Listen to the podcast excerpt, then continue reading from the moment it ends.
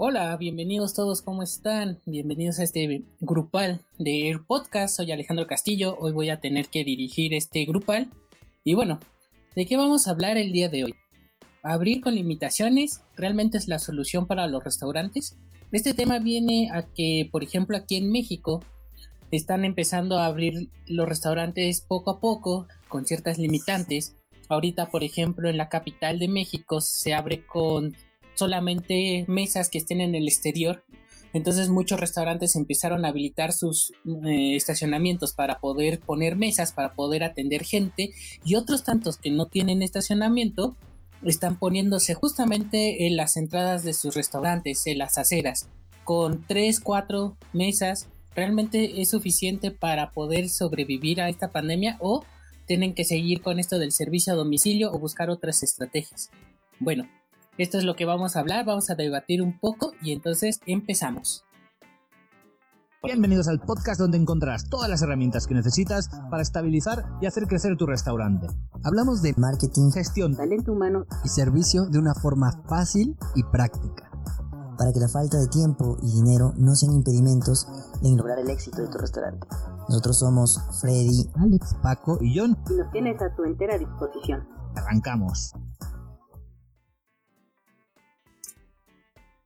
Hola, hola a todos otra vez y quiero empezar dándole las bienvenidas a mis compañeros. Por ahí está John. Creo que por ahí debe estar. Aquí estamos. Muy buenas. ¿Qué tal, Alejandro? Buenas, buenas. ¿Qué tal? ¿Cómo van las cosas por allá? Bien, ahí estamos sufriendo un poco las limitaciones. Creo que has escogido, has escogido un buen tema. Así que vamos a, a debatir, vamos a ver cuáles son nuestros puntos de vista. También nos acompaña Freddy Viteri. Hola Freddy, Alejandro. ¿qué tal las cosas? Muy bien, eh, mejorando. Vamos a ver qué tal. Y nos acompaña también Paco. ¿Dónde estás, Paco? Paco Gil. Por acá ando, saludos compañeros, estimada audiencia. Bueno, este tema me, llama mucho la atención porque a pesar de todo, por ejemplo, e, Ecuador, España, no sé cómo se estén manifestando las cosas allá con los restaurantes. Y aunque Paco y yo somos del mismo país, México somos de diferentes estados del, del mismo país, entonces también se llevan las cosas muy diferentes en cada estado. Entonces, yo no sé, aquí por ejemplo, yo que estoy muy cerca de la capital y que es un estado diferente, ya se separaron totalmente porque apenas en estas semanas, la semana pasada, el Estado de México, que es en el estado donde yo vivo, así se llama, llevaba las mismas normas que el Distrito Federal, la capital de México. Y justamente esta semana, el Estado de México se separó totalmente de, de estas mismas normas de seguridad o las, o las limitantes que estaban haciendo y ¿Qué pasó? El distrito no puedes tener aforo dentro de restaurantes, solamente afuera. Si tienes estacionamiento, puedes tener más gente, pero si no, nada más estás en las aceras de afuera de los restaurantes con cuatro mesas. ¿Ustedes creen que con esas cuatro mesas puedan sostener al restaurante? O sea, porque no tienen otra opción. Y digo, y es que pueden tenerlo, porque hay restaurantes que de plano no tienen estacionamiento, no tienen acera para poner mesa, no pueden trabajar con, con gente. No sé cómo está en España, cómo está en Ecuador, Paco, ¿cómo está en Querétaro? ¿Quién quiere comenzar? Carta abierta, quien quiera comentar cómo está la situación en su país o cómo lo están llevando. Estoy muy calladitos, entonces vamos a ver. en España, ¿cómo están llevando las limitancias o qué les están diciendo?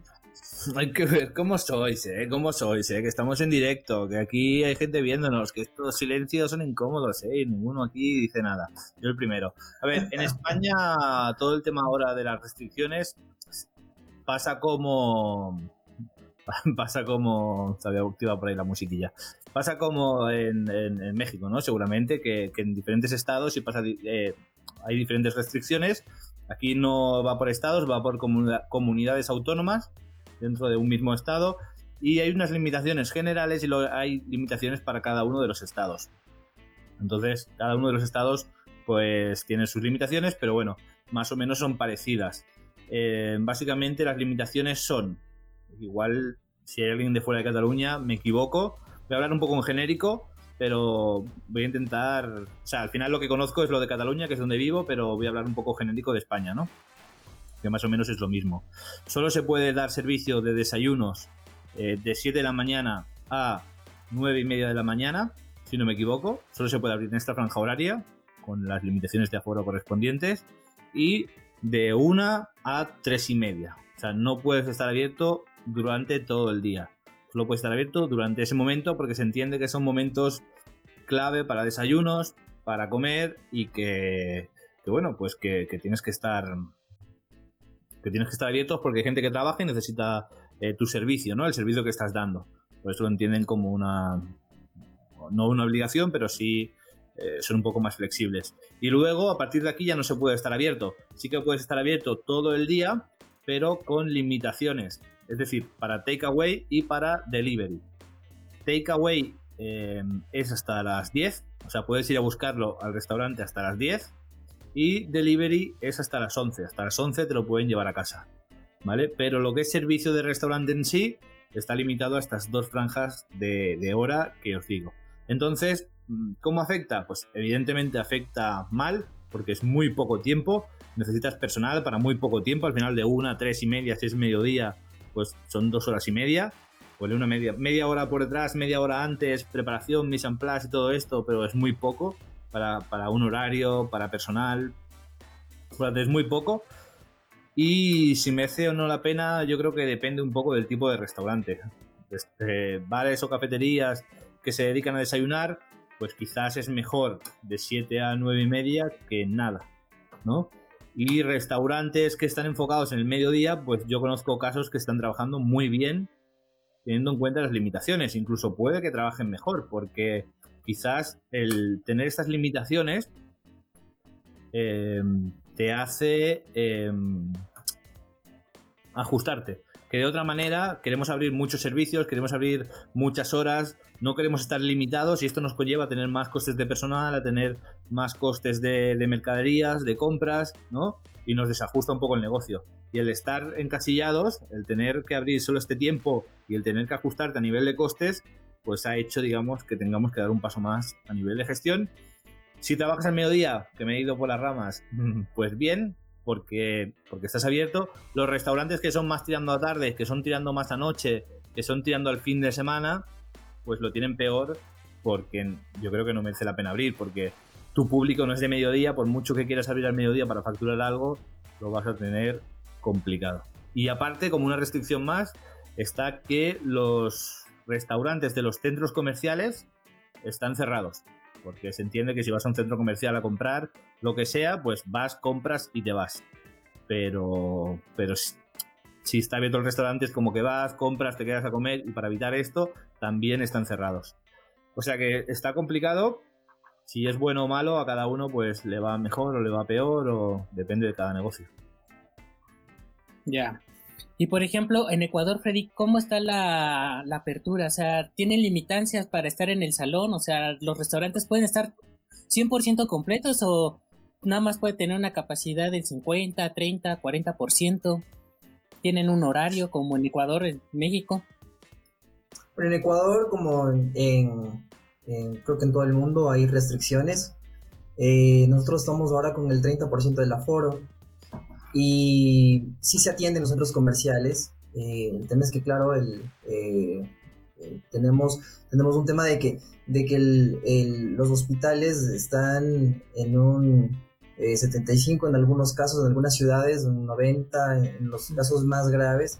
Y, en realidad eso más bien nos da la perspectiva de que eh, tenemos que evitar ciertas fechas donde pueden haber aglomeraciones, como por ejemplo, eh, nosotros tenemos un feriado próximamente, de hecho, tenemos votaciones presidenciales la próxima, la próxima semana, y de ahí la siguiente semana tenemos un feriado eh, de carnaval. Entonces, eh, el, tema está por el, gobierno, el Estado está tratando de, que la gente no se aglomere y ahí podrían haber ciertos, ciertos cambios.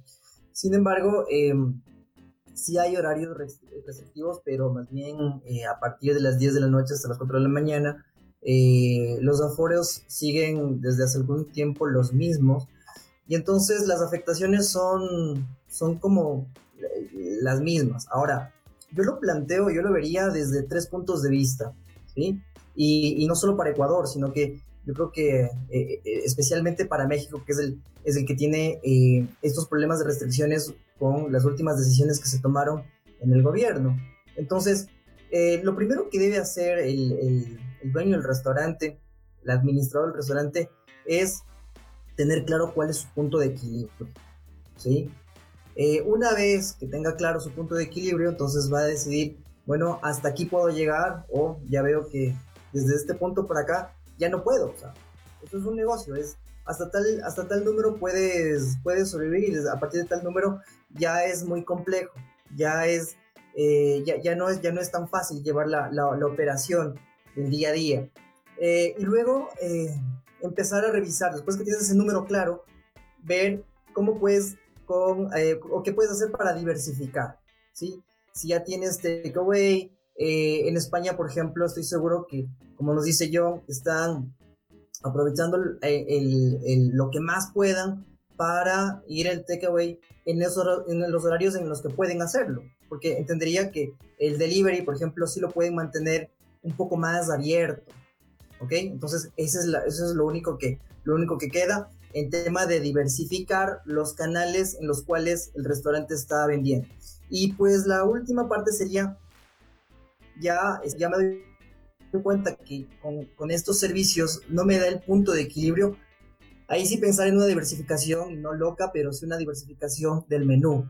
Es más, hasta podríamos ir un poco más lejos y diversificar eh, las marcas, ¿sí? Acuérdense, por ejemplo, nosotros eh, en Air Podcast estamos haciendo esta consultoría donde estamos eh, revisando los temas de Dark Kitchen, en donde tú puedes tener algunas marcas sin que sean cosas locas, es decir, si es que ya tengo un menú establecido, bueno, ¿cómo puedo hacer que ese mismo menú transformarlo de alguna forma para que, para que también eh, se hagan desayunos?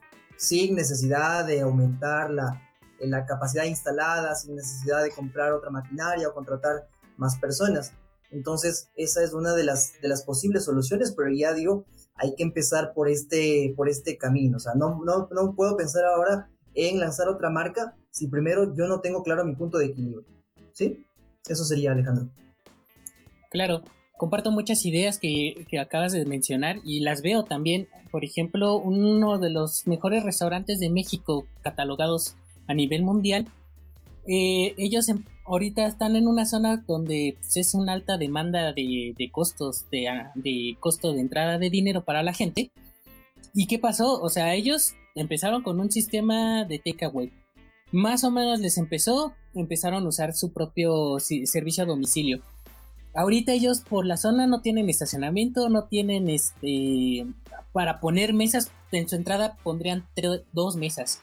Pero ellos quisieron mejor, como acabas de decir, Freddy, o sea, pusieron desayunos. Entonces están trabajando desde más temprano para estar ofreciendo este servicio para poder buscar esa estabilidad. O sea, como, como acabas de decir, tienes que pensar cómo le puedes diversificar sin tener que alterar y tal vez meter ya otras cosas, otras normas más. Aparte, creo que están desarrollando otro mm, como negocio como Dark Kitchen de un este costo menos gourmet, digo de una forma menos gourmet para tener esa rentabilidad. A diferencia de otros restaurantes, no sé cómo están las cosas en Querétaro, pero que al final en cuentas no se quieren, no quieren evolucionar, no quieren pensar y quieren que hacer las cosas como son, como deben de ser, ¿no? O sea, con gente, con aforo, que lleguen al restaurante. No sé cómo están las cosas allá en Querétaro, si están igual o que aquí en el estado, que en el distrito, Paco. ¿Cuál es la experiencia allá? Claro, Alex. Eh, pues acá los domingos está completamente prohibido el, el, consumir en el restaurante, ¿no? Únicamente todo es para, para llevar desgraciadamente me tocó vivirlo este, porque estaba en el centro y siempre que paso al, centro eh, me gusta pasar por unos tacos y era domingo y solamente era para llevar y opté por no comprarlos porque hay una distancia pues bastante considerable a mi casa y no iban a llegar en buen estado, ¿no? Sin embargo, hay mucha gente que sí opta por, em, por, por comprar para llevar pero habrá otras personas como yo que, eh, que digan, no, pues yo quiero comérmelo ahí, ¿no? Entonces, eso es un punto. Eh, el otro punto es que sábados y domingos no hay venta de alcohol. Y eh, ahora otra de las restricciones también es que todos los negocios están cerrando a las 8 de la noche. Sin embargo, pues bueno, acá hay varios temas a, analizar. Y pues bueno, en restaurantes se toman muchas medidas ahora con, el tema de, del COVID eh, o en varios negocios también de toma de temperatura, el tapete sanitizante, en fin, hay muchas medidas. Sin embargo, eh, pues cuando vas a casa de, alguien, a una reunión, la gente que, llega a ir, pues muchas veces no hay un tapete sanitizante, eh, te quitas el cubreboca, te relajas y hay más posibilidad que pueda haber un, contagio en, un ambiente casual que en, un restaurante que están esforzándose al máximo por cubrir todas las medidas sanitarias, ¿no? Entonces, bueno, son, son varios puntos acá que, hay que evaluar y respondiendo un poco la pregunta de si conviene o no conviene, eh, pues nuevamente tendríamos que checar el modelo de negocio y tomar varios aspectos en cuenta. O sea, si tienes una persona, eh, un mesero, por ejemplo, que eh, tiene gran parte de su día eh, pues, disponible o hay alguien que tenga ese tiempo para atender alguna mesa, pues ¿por qué no tener ese aforo? ¿no? Ahora sí que todo suma. Sin embargo, pues ahí es cuestión de, hacer números, para lo cual John y Freddy son expertos, ¿no? y podrían checar una estrategia eh, si, como diremos en México, si te sale más caro el caldo que las albóndigas, pues en este caso no, no optar por tener las mesas y mejor optar por eh, solidificar la parte como marca, ¿no? Y mencionabas algo que es bien importante, el tema de la evolución. Eh, creo que muchos restaurantes se están limitando a, al modelo tradicional y no están pensando como marca. Y esto es algo que yo ya he llegado a comentar desde algunos meses atrás. Y eh, está el caso de, un restaurante en Veracruz que le está, bueno, que lleva 10 años, ¿no? Y es un restaurante de comida vegana. Y lo que está haciendo es también dar cursos acerca de, alimentación vegana, de recetas. Es algo que varios restaurantes están haciendo, ¿no? La venta de recetas. En fin, creo que como marca se pueden hacer varias cosas yo ya he tenido contacto directo con algunos empresarios que están haciendo eh, alternativas, incluso apostándole a, lo digital como un tema de complementación de, ingresos.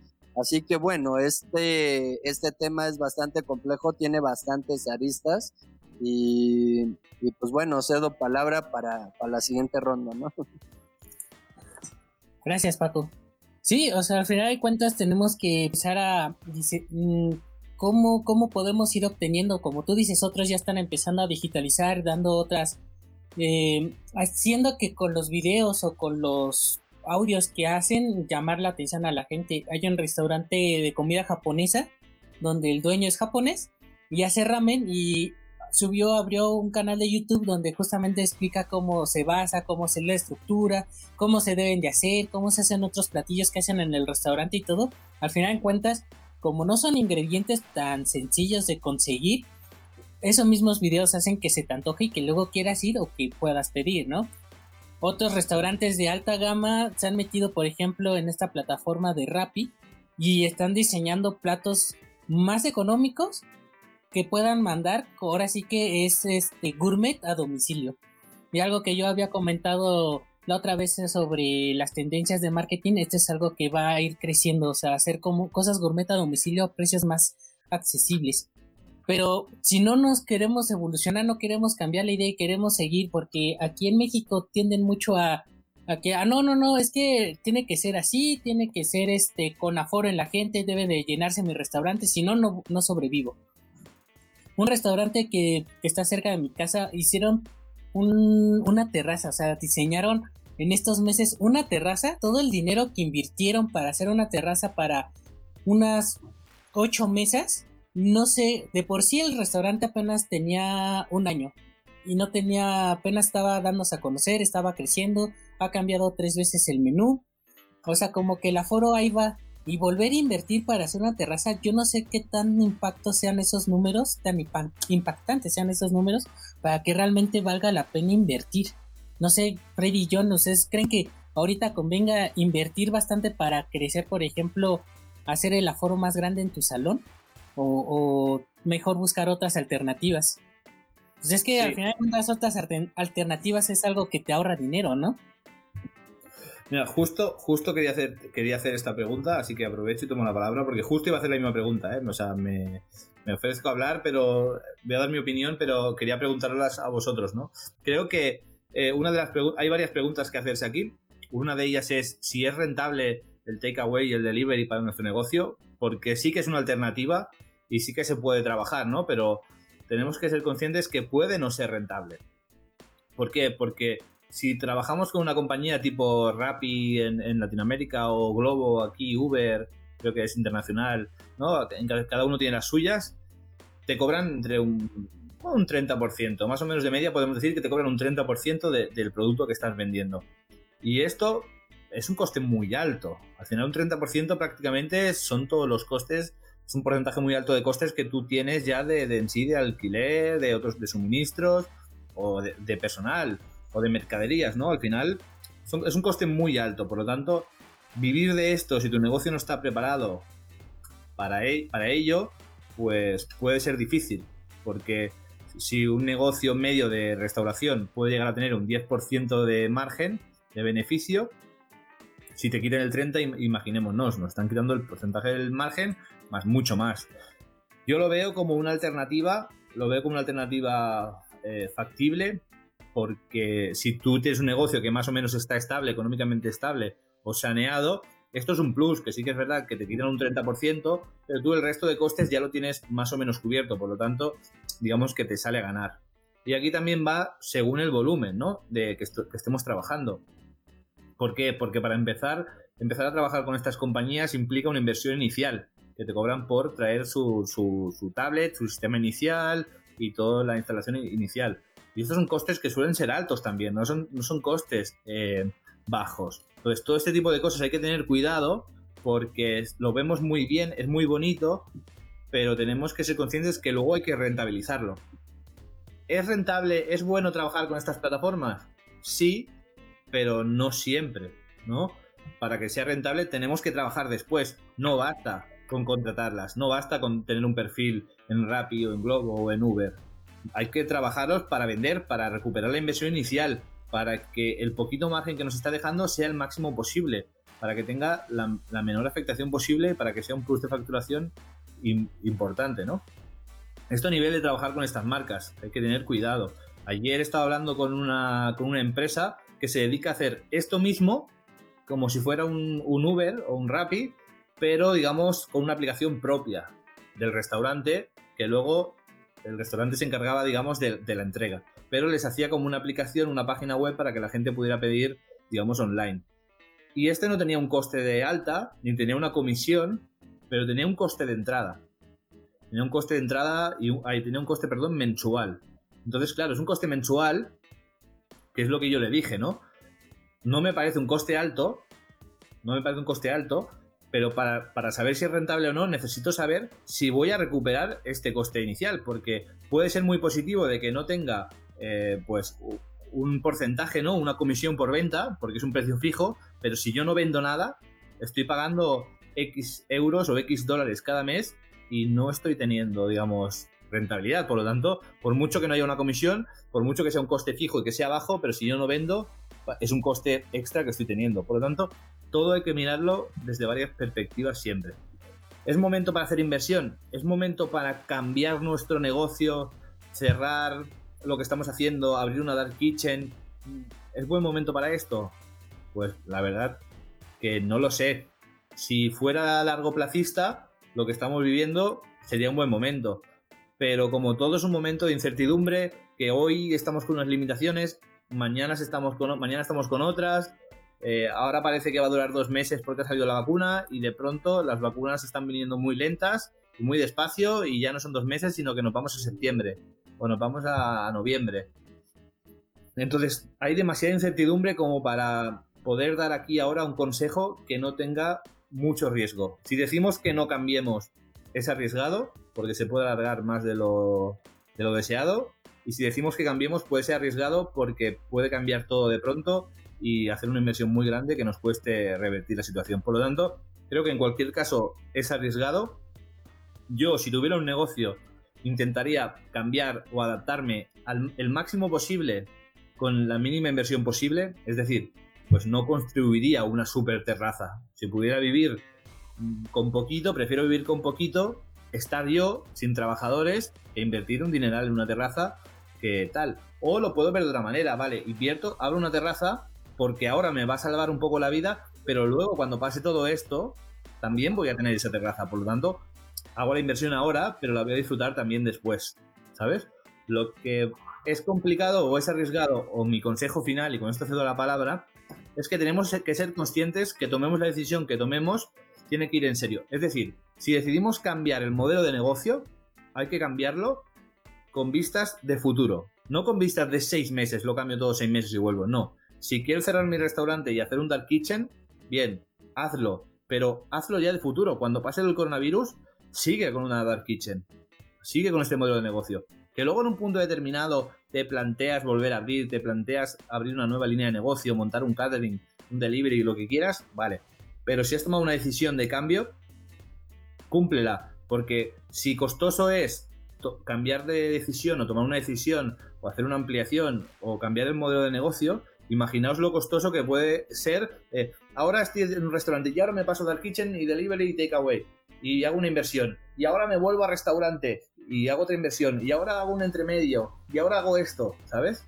El estar corrigiendo todo el rato es mucho más costoso que el tomar una decisión y ejecutarla. Y luego, claro, se puede evaluar, se puede ver y tomar decisiones y cambiar de nuevo, etcétera. Pero sobre todo que no estemos corrigiendo todo el rato, que no estemos tomando decisiones eh, importantes como el que decide qué ropa ponerse, que es mucho más complicado que, que esto.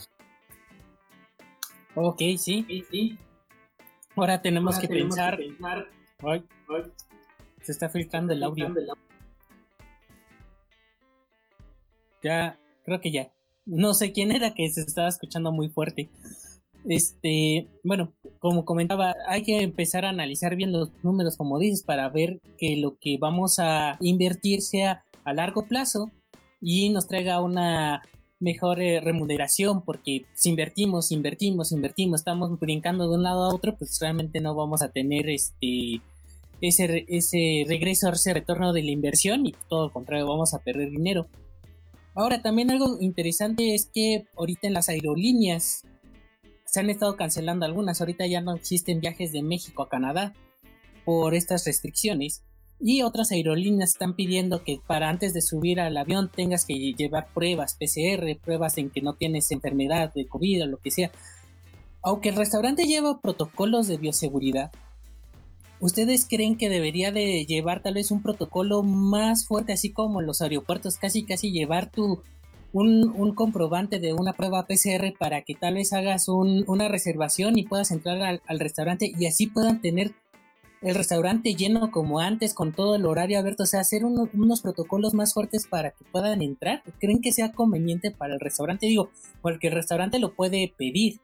Quien va a hacer la inversión va a ser el cliente con tal de ir al restaurante. No sé, ¿tú qué opinas, Freddy? Si crees que sea bueno tal vez para tener un aforo máximo y regresar a la normalidad al restaurante puedan adaptar estos, estas medidas más extremas como los aeropuertos y así pueden llevar un control y pues al final en cuentas puedan tener mejor aforo y mejor entrada. Bueno, de, nuevo me voy a, situar un poco en la situación de México. Casualmente hace pocos días vi eh, unas noticias y de lo que daban en estas noticias pues decían y comparaban el comercio informal con el formal. Entonces decían, bueno, a los informales nadie les ha cerrado durante toda la pandemia, estuvieron trabajando y a nosotros que cumplimos con todos los protocolos de bioseguridad, pues nos cierran. Entonces, em, me gusta verlo todo de una perspectiva propositiva. Eh, bueno, si es, que, si es que cumplimos con todos los, todos los requisitos de, bioseguridad, no, no, no creo que, tengamos que, llegar a un extremo de, un viaje en, eh, avión y que, se, necesiten PCRs y todo esto. Eh, sabemos cómo, o sea, los básicos, básicos de, este virus es eh, utilizar mascarilla, estar, cumplir con un distanciamiento social y el resto es lavado de manos. Entonces, yo sí comparto en que los restaurantes deben exagerar la parte de la limpieza, deben exagerar y deben mostrar lo preocupados que estamos por, por nuestros clientes. Entonces debemos mostrarles hoy más que nunca que se guardan, que se manejan todos los eh, protocolos de bioseguridad. Entonces yo creo que eso es básico y no ir a un extremo de, pedir un PCR para, para cumplir con, eh, con un aforo determinado, etc. O sea, creo que sería una locura. Y el tema de la, de, la inversión yo lo veo como, como algo que se puede aprovechar, ¿sí? El fin de semana justo estaba en, una cafetería que tiene un mes y medio acá en, Quito y una, eh, aprovecharon el momento, de hecho abrió em, a, inicios de, diciembre y está dando los números, ¿sí? Está dando los números, o sea, ¿a quién se le va a ocurrir en, en plena pandemia eh, invertir en una cafetería. Pero resulta que hay, ahí van ciertas diferencias. Eh, la persona que está operando en, este, en esta cafetería estuvo más o menos seis años en Buenos Aires en, una cafetería, ya hizo el, conoció el negocio con su esposa, vino acá. Es un diseño bonito, sencillo. La comida, el desayuno es delicioso. Eh, la vajilla que utilizan es, es bonita y entonces guardan también con todos los protocolos, eh, se pueden expandir y ellos lo que hicieron fueron, fue aprovechar la oportunidad. Es decir, tienes ahora eh, muchos lugares donde, donde los locales están vacíos y pues quebraron, entonces tienes la oportunidad de invertir, pero ojo, hay que saber invertir, porque definitivamente eh, lo que estamos viendo es que, a ver, el dinero no ha desaparecido. No, no, es, que, no es que haya menos billetes, de hecho, hay más billetes, cada vez se está produciendo más y de hecho los, ciertos gobiernos imprimen más billetes porque están dando la oportunidad, por ejemplo, de préstamos para que exista una reactivación económica en muchos de los países. Entonces el tema es, ¿cómo hago para tener ese dinero? ¿Cómo hago para coger ese dinero y invertir, ¿no es cierto? Poder invertir y ganar una tasa de interés, pensando en un mediano plazo pensando, pensando, en un largo plazo es un poco complejo por todo el tema que nos decía John, ¿no es cierto? El tema de, de, esto, de este ambiente boca que estamos viviendo. Y también por el tema de las plataformas, podríamos decir que yo trabajaría en tres lados. La primera, hay un tema fuerte de negociación que la gente no conoce, ¿sí? Entonces, si bien hay plataformas que cobran 30, 35 y algunas exageradamente hasta el 40%, eh, sí también hay un tema de que yo puedo invertir. Y, vuelvo posiblemente al tema de Dark Kitchen. Si es que yo estoy hablando con una plataforma, llámese Uber, llámese Globo, etcétera, entonces yo le puedo decir, oye, mañana voy a sacar una marca más, dos marcas más, una de desayuno y una de, tacos. ¿Sí? Van a funcionar en Dark Kitchen en la misma cocina. Me estoy inventando y habría que revisar eso bien, pero eh, necesito que me hagas el porcentaje. ¿Qué tan fuerte soy yo negociando? ¿Qué tan fuerte es mi, es mi, mi restaurante como pequeño negociando? También se puede hacer valer valer por algunas, algunas opciones, ¿no? Y también, claro, eh, también está probar el delivery propio. ¿Qué pasa si tengo un delivery propio?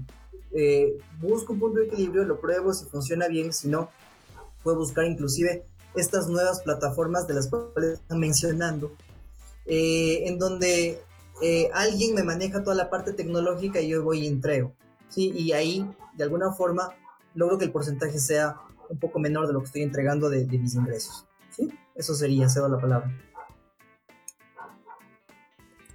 Ok, entonces se puede decir que al final en cuentas mm, es, es seguir viendo, ser estrictos con la bioseguridad para que llamen la atención y que empecemos a ver los ingresos. Ahora sí que lo que hemos estado dando muchas vueltas, ¿no? Estar revisando costos, estar viendo los ingresos, buscar la media, saber si podemos invertir, no podemos invertir, pero Aquí la, también la cuestión es que todas estas restricciones las hacen para que no haya tantos contagios.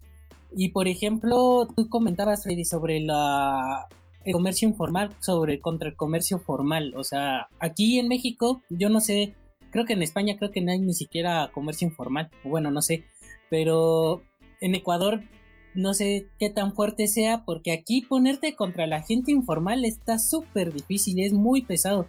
Paco no me va, no me va a desmentir de que al final de cuentas poner en forma a la gente informal es, es un trabajo tan, tan titánico que por eso el mismo gobierno no lo hace. Por eso trata de, de, controlar al comercio formal para evitar estos problemas. O sea, aquí en el Estado de México, como comentaba al principio, quiso separarse de estas normas y ahorita sí ellos están aceptando un foro adentro de restaurantes del 30%, teniendo una, una, una, perdón, perdón, perdón, una ocupación en hospitales de arriba del 70%. Y abrieron ayer este, los centros comerciales y había, fue hasta nota en, en, en televisión eran filas interminables de gente para ir a comprar sin respetar la sana distancia porque al final en cuentas era tanta gente que no tenías esa sana distancia. No tenían el control en las tiendas, más no en la entrada de la, de la plaza. ¿Qué va a pasar? O sea, al final en cuentas, por el no seguir las normas, va a empezar otra vez a subir contagios y en 15 días van a volver a cerrar los, los restaurantes. O sea, y entonces te dejan abrir y a los 15 días te, te vuelven a cerrar. O sea, creo que esa no sea una buena opción porque te están dando la oportunidad, sacas tus números y en los 15 días o a la semana otra vez te vuelven a cerrar y otra vez te vuelves a desfasar. Entonces, ¿cuál sería realmente un buen plan para poder evitar estas cosas? Porque no te puedes confiar de que, ah, ya me dejaron abrir 15 días después, ah, no es que se portaron mal la gente y voy a tener que volver a, cerrar. No sé, por ejemplo, creo que en Querétaro han estado un poquito más estable y no han tenido tantas altas y bajas que aquí en el estado y en el distrito, ¿no? o no sé Paco, ¿qué, qué opinas sobre el tema? O sea, cómo ellos han mantenido esa línea recta sin tener tantas subidas y bajadas. El micrófono de Paco está en mute. Perdón, perdón. Ah, ya. Este, era para que no se colar. La verdad es que ando un poco eh, desconectado de, de, todo lo que es el, el COVID en, en mi ciudad, entonces sí me pones un poco en, en, aprietos. Pero eh, respondiendo a, lo que me, a lo que preguntabas, que si habría que, que, hacer como en los aeropuertos, de que se aumenten las medidas eh, en los restaurantes, creo que más que em, favorecer, creo, creo que eh, perjudicaría. Porque a mí, si voy a ir a un restaurante y, tengo que hacer tantas cosas para consumir, mejor me lo pido, mejor no voy. No, o sea, yo lo veo como, como consumidor. O sea, realmente me muero tanto de ganas por ir a un restaurante para hacer eh, tanto circo para poder entrar te digo, mejor me lo pido o eh, cocino acá en mi casa. Entonces no sé cuánta gente, digo, cada quien piensa distinto, evidentemente, y acá pues no sé cuánta gente diría, sí, yo muero de ganas por ir a un restaurante y hago todo lo que tenga que hacer y me hago mil y un pruebas, ¿no? Que además habrá que ver cuánto cuestan esas pruebas, ¿no? O sea, tengo que desembolsar dinero para hacerme una prueba, para poder ir a un restaurante en el cual todavía voy a pagar y si tal vez eh, estoy desempleado y no tengo tanto dinero, voy a hacer tanto esfuerzo económico por, por, por estar dentro de un restaurante. Entonces, yo lo veo desde este punto de vista y, y, no creo que pueda ser una, una buena estrategia esa, ¿no? Yo optaría más por apostarle a otro tipo de, estrategias. Si fuera eh, un dueño de restaurante, nuevamente eh, delivery, takeaway y em, otras estrategias digitales antes em, de, de, buscar esta estrategia. Pero pues nuevamente, ¿no? Eh, cada cabeza es un mundo y, y posiblemente la mayoría piense distinto a esta postura que yo estoy manifestando. Así que por ahí iría un poco mi, mi, respuesta y, pues no sé qué más agregar. O sea, realmente cuál sería una, una buena solución ahorita que no sabemos, como dice este, este John, o sea, eh, no sabemos qué va a pasar al día de mañana, si van a de repente cerrar, van a volver a abrir o todo, o sea, y el poner mesas afuera que sean poquitas, atenderlas y tener toda una plantilla de trabajadores para poder atender cuatro mesas, realmente va a ser rentable, realmente va a ser productivo, o sea, a eso es a lo que yo quiero llegar con este, este en vivo, o sea, ¿cuál sería una mejor solución para restaurantes? Buscar la renovación, sacar los números, optar por el sistema de takeaway, servicio a domicilio, pero propio, porque sabemos que en las aplicaciones es muy, es muy alto, pero pues al final de cuentas si se hace una planeación bajando costos, porque bajaste ese número personal, porque es algo que yo comentaba en el, en el podcast que hice la otra vez, si tú en vez de invertir tal vez en una terraza, inviertes en equipo más automatizado que te va a producir mayor cantidad y vas a quitar sueldos porque ya no vas a contratar gente, porque ya no necesitas tanto, porque se automatiza y o, esos sueldos los reduces más porque ya no tienen que hacer tantas horas de trabajo, ya no tienen que hacer tantas cosas, realmente eso sea más conveniente y empezar a hacer tal vez más promoción de takeaway y empezar a, vender más, porque al final de cuentas necesitamos una solución de cómo vender más y poner mesas afuera, cuatro mesas y atender solamente cuatro mesas y tal vez dos takeaways que van a llegar, no creo que sea algo rentable para, para el restaurante. En, esto que comentas, Alex, eh, creo que mm, desde mi punto de vista no hay una respuesta absoluta, ¿no? No hay una solución que aplique exactamente para todos los negocios gastronómicos. Creo que habría que checar eh, varios aspectos, desde el modelo de negocio, eh, canales de distribución, cuáles em, eh, al público al que se están dirigiendo, en fin, creo que hay muchas variables para poder tener como una estrategia. Yo no sería partidario, perdón, de una respuesta absoluta de esta es la medicina, ¿no? Que se la toman todos y a todos les funciona. De, eh, eso desde mi punto de vista, ¿no?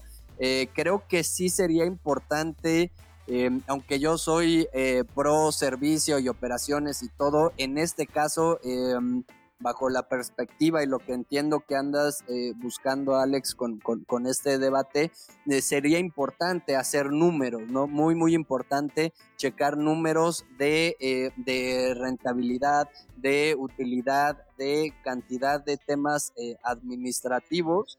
Y em, yo lo que sí estaría a favor de lo que comenta John, de, de, tener una mirada a largo plazo, ¿no? Y si vas a invertir, eh, ya sea en una terraza, en equipo o lo que sea, que te pueda servir tanto ahorita como a futuro, ¿no? Para evitar eh, este tema que nos comentaba John.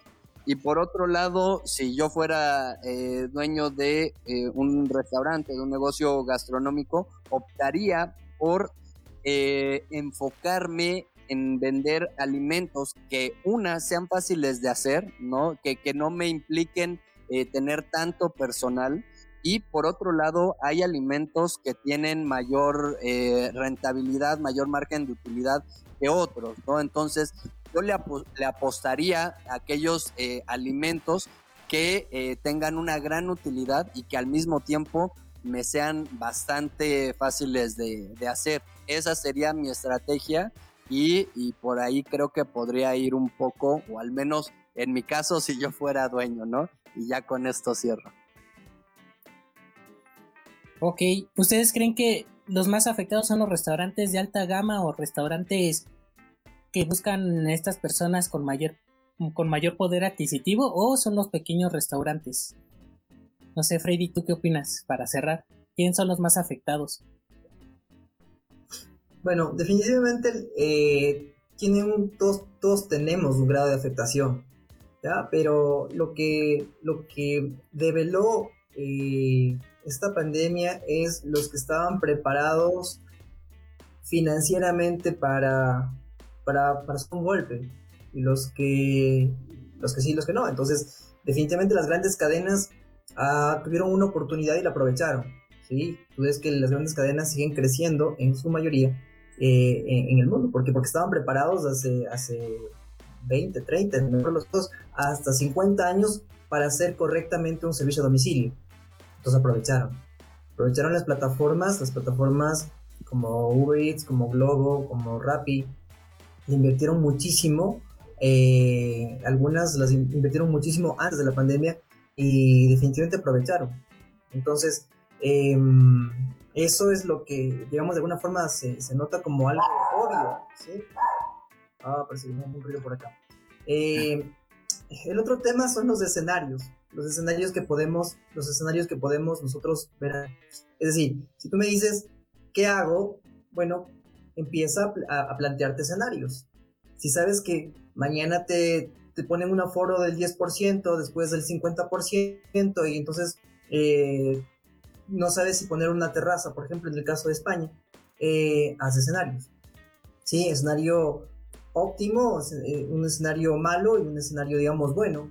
Y con eso puedes estructurar un, árbol de decisiones y decir, bueno, eh, entender que al final del día van a pasar muchas cosas cuando tomes la decisión y eh, tu objetivo es llegar a un puerto y, y, tomar en cuenta esto, o sea, tener y mentalizarte que estás usando las herramientas que, que, te permites en ese momento que estás tomando la mejor decisión. Eventualmente podría pasar y podría pasar algo, algo, algo malo, pero eh, estás haciendo una parte. Mira que nosotros la semana pasada conversábamos de esto de que si es que el cerebro es más lógico, si es que nosotros pensamos por corazonadas o cómo es el tema.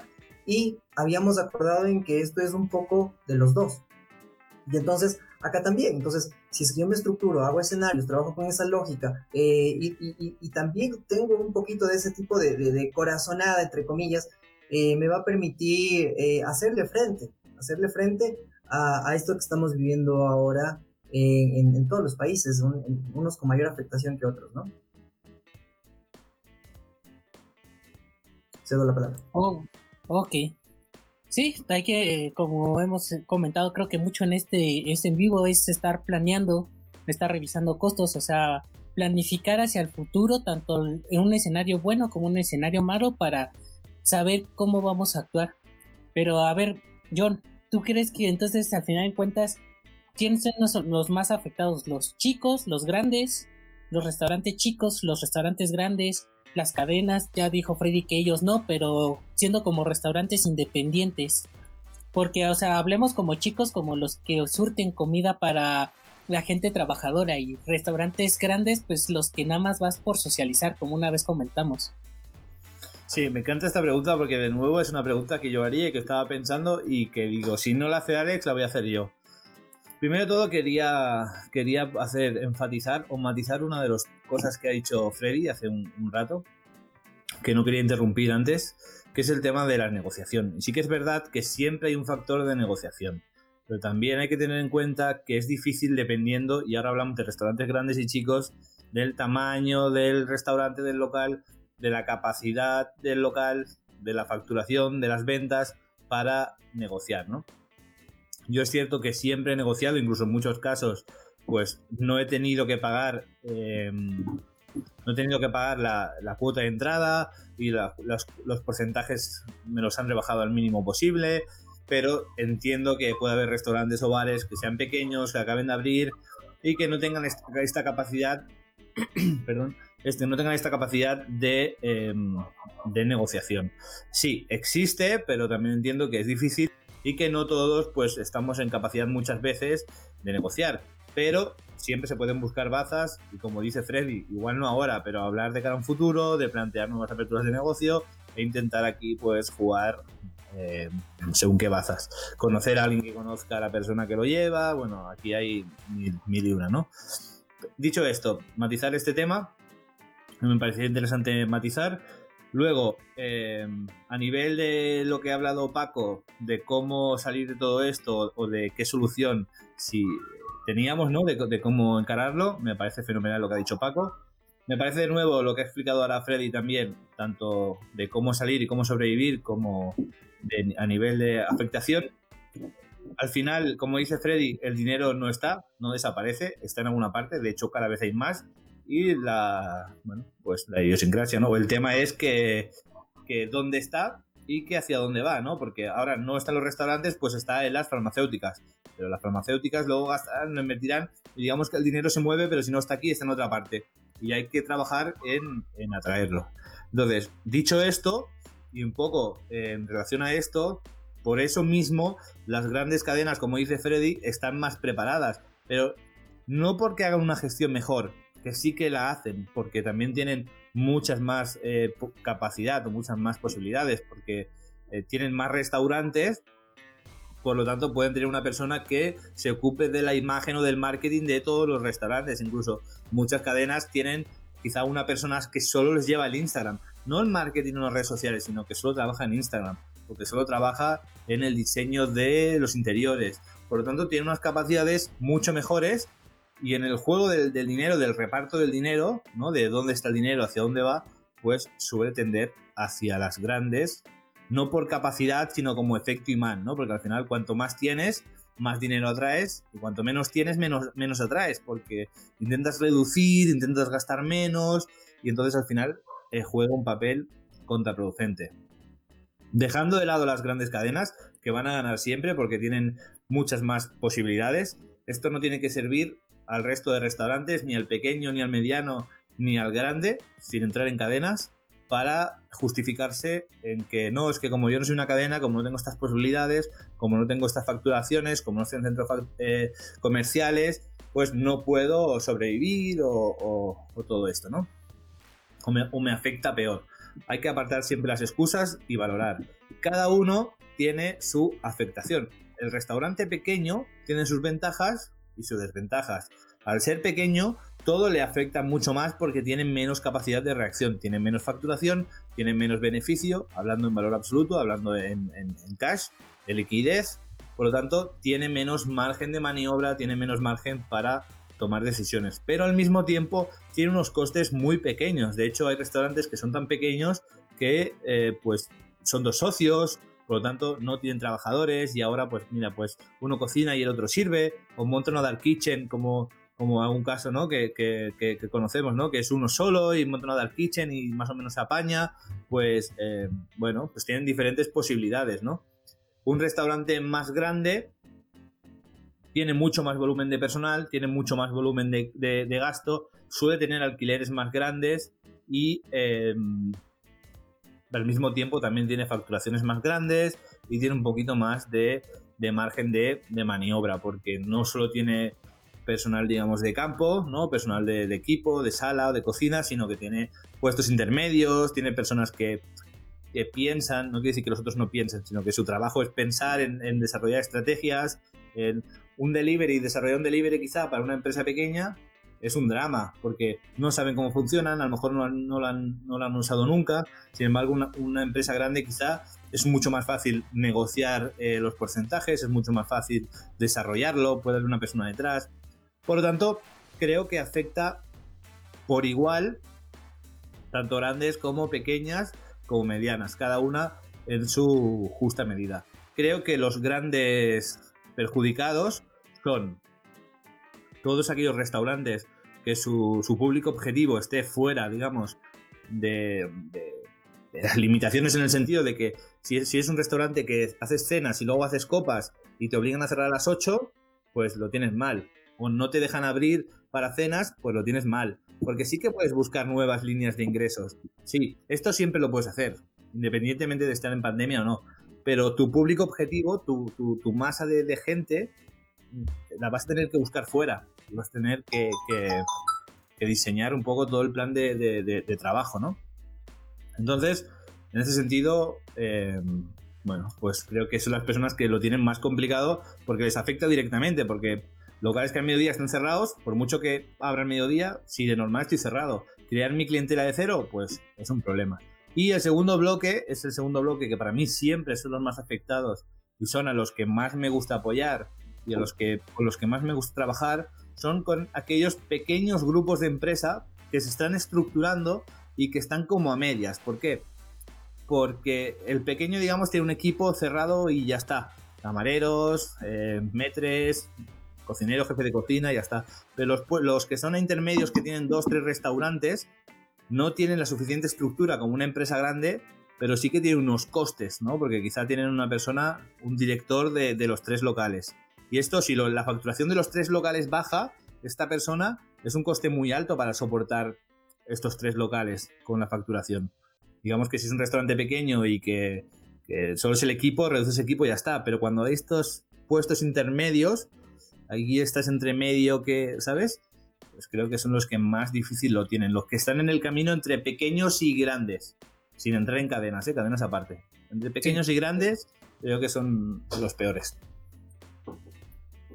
Ok, bueno, ya cinco minutos para terminar. ¿Algo, ¿Alguien que quiera comentar algo como final para ya cerrar el live? No sé, Paco, Freddy, algo, ¿algún comentario final? Sí, el, yo estoy muy de acuerdo con la lógica de, John. Eh, algo que también hay que tomar en cuenta es, que si bien las, digamos, las cadenas le eh, han sacado provecho en su mayoría y hay restaurantes grandes que parecería que no les, no les afecta en, la misma dimensión. Lo que sí quiero también aclarar es que también hay algo bueno en los pequeños. ¿sí? Los pequeños, al no ser un corporativo, las decisiones que pueden tomar son más ágiles. ¿Sí? para cambiar un precio en un restaurante grande tienes que eh, hacer una evaluación muy elaborada y tanto, y, en un pequeño no. lo bajas al siguiente día y ya está. Punto. ¿Sí? ¿Quieres quitar un menú? ¿Quieres subir un menú? Listo, de un día para el otro ya está. Entonces aprovechar esas, esas cosas que puede hacer el pequeño también definitivamente es lo que hay que hacer ahora, ¿no? En el caso de los pequeños. Eso nada más. Sí, sí, exacto. Al final lo que hablamos, que, que pequeño, grande, cada uno tiene sus cosas y es jugar cada uno de ellos sus, cartas, sus mejores cartas y, sus ventajas. Sí, muchas veces los pequeños tienden a tener un poquito más de fluencia por lo mismo de que, bueno, aquí los pequeños estamos hablando que son los que le llaman las fonditas, que surten comidas de menús todos los días y ellos no se han visto muy afectados porque ellos siguen teniendo ventas. Los que han sido más afectados son los que yo decía, los, a los restaurantes que vas más que a socializar, a pasarla bien. Como dice Paco, yo quiero comer aquí porque aquí se me antoja, pero voy con mi familia, mis amigos y esos son los que están ahorita siendo más afectados, más que los otros pequeñitos donde pues, son, simplemente venden comidas de menú. No sé Paco, ¿algún comentario ya para cerrar? No, nada, pues que nos sigan en redes sociales, que se suscriban y que estén al pendiente de, todo lo que estamos haciendo. Ok, perfecto. Bueno, pues como acaba de mencionar Paco, los invitamos a que nos sigan, se suscriban al canal de YouTube donde estamos haciendo los live, nos sigan en el podcast de en Spotify, en Apple, ¿qué es Apple Cast? Este Apple Podcast. Apple Podcast, perdón. también estamos creo que ya en Google Cast, ¿no? en todas las plataformas. En todas las plataformas. Si no estamos, que nos lo digan que estaremos. Sí, para irnos inscribiendo a esas plataformas y nos escuchen. Recuerden, estamos también en redes sociales, en Facebook e Instagram como Air Podcast. Y también nos pueden seguir independientemente a cada uno de nosotros para cualquier, cualquier cosa, comentario, sugerencia en grupo tenemos de consultorías 360. No sé si alguien quiera explicarle un poquito de qué se trata esta consultoría. Freddy, ¿qué es el jefe? Claro, adelante, ya no.